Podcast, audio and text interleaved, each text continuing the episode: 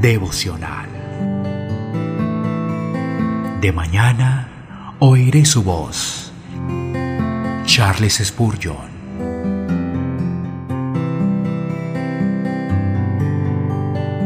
Colosenses capítulo 4 versículo 2.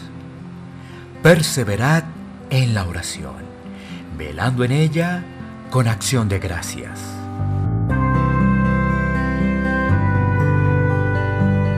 Es interesante observar cuán gran porción de las Sagradas Escrituras se ocupa del tema de la oración, ya sea al proporcionarnos ejemplos, cumpliendo preceptos o proclamando promesas.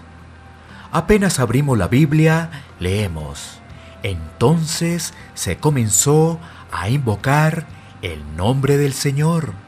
Génesis 4:26. Y justo cuando estamos por cerrar el libro, el amén de una súplica ferviente llega a nuestros oídos. Los casos son abundantes. Acá encontramos a un Jacob luchador, a un Daniel que oraba tres veces al día y a un David que con todo su corazón clamó a su Dios. En la montaña vemos a Elías, en el calabozo a Pablo y Silas. Tenemos gran número de mandamientos y miles de promesas. ¿Qué nos enseña esto sino la sagrada importancia y la necesidad de orar? Podríamos estar seguros de que cualquier cosa que Dios haya destacado en su palabra, lo ha hecho porque desea llamar la atención sobre eso. Si Él dijo mucho sobre la oración, es porque sabe que tenemos mucha necesidad de ella. Nuestras necesidades son tan profundas que hasta que estemos en el cielo no debemos dejar de orar. ¿No deseas nada?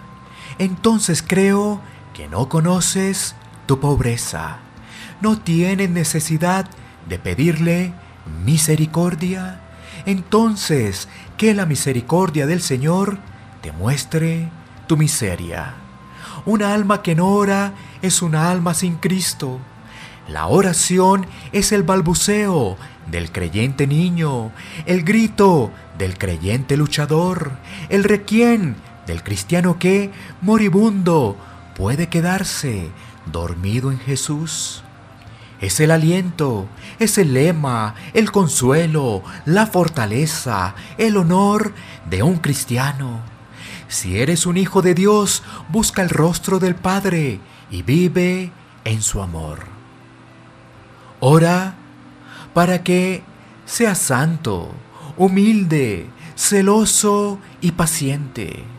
Ora para que tengas una comunión más cercana con Cristo y para que entres con mayor frecuencia en la sala del banquete.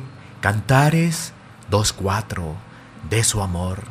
Ora para que seas un ejemplo y una bendición para los demás y para que puedas más y más vivir para la gloria de tu Señor. Que el lema sea, permanece constante en la oración.